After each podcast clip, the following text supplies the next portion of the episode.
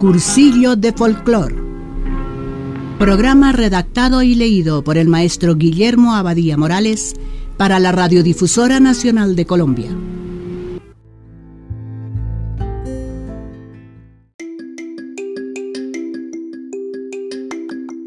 Reanudamos hoy las observaciones sobre los membranófonos de dos membranas.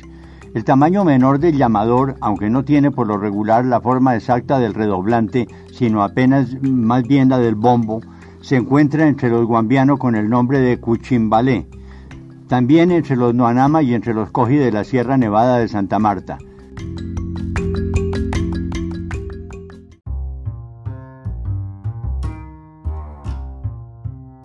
Entre los guajiro, la cacha o caachi, tambor que acompaña la danza de la chichamaya o yona, mejor nombrada. El tambor de caucho de los catío, el tondoa de los emberá o cholo, el de los kamsá llamado tonoa y el tooto de los ticuna.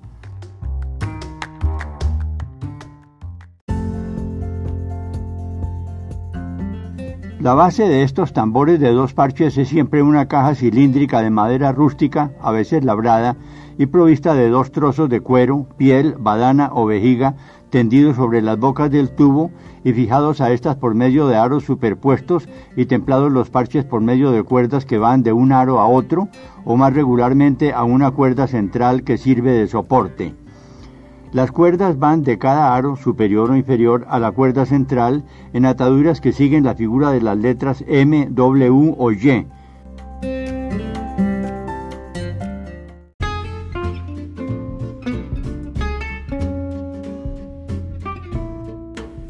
Estas ataduras dan a los parches el temple necesario para un buen sonido.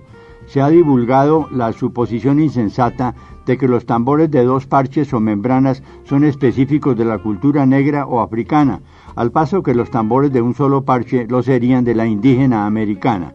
Resulta ingenuo pensar en que el hombre de África no hubiera podido poner un solo parche a un tubo de madera o tronco hueco en vez de dos, y que el indígena amerindio no hubiera podido tener la ocurrencia de colocar dos parches a dicho tubo en vez de uno solo.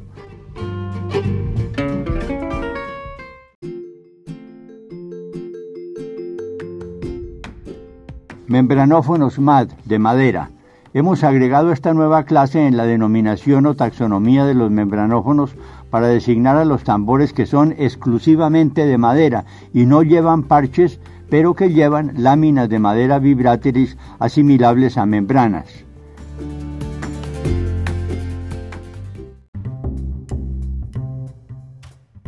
También hay otros elementos similares a tambores de madera como son las canoas de navegación, grandes y pequeñas, champas, potrillos, curiaras, chingos, que se suspenden por un extremo de una viga o de un árbol y se golpean ya con una masa por la parte externa ya con un bolillo o palo por la interior en los bordes, o bien se colocan boca abajo sobre el suelo para patear el dorso con los talones y marcar el ritmo de algunas danzas.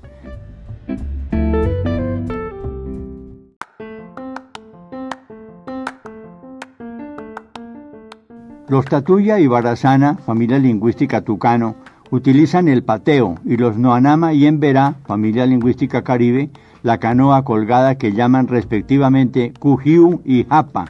Igualmente se utilizan las bateas de uso doméstico, mal llamadas con el galicismo artesas, para colocarlas boca abajo y golpearlas a modo de tambor.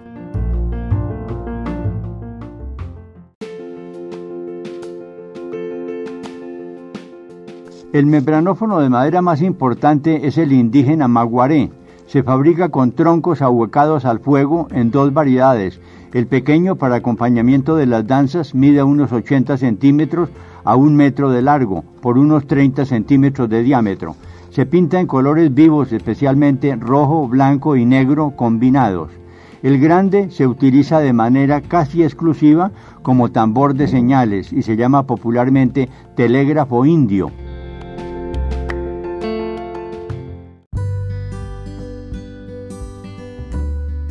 Gracias por su atención a estas divulgaciones folclóricas.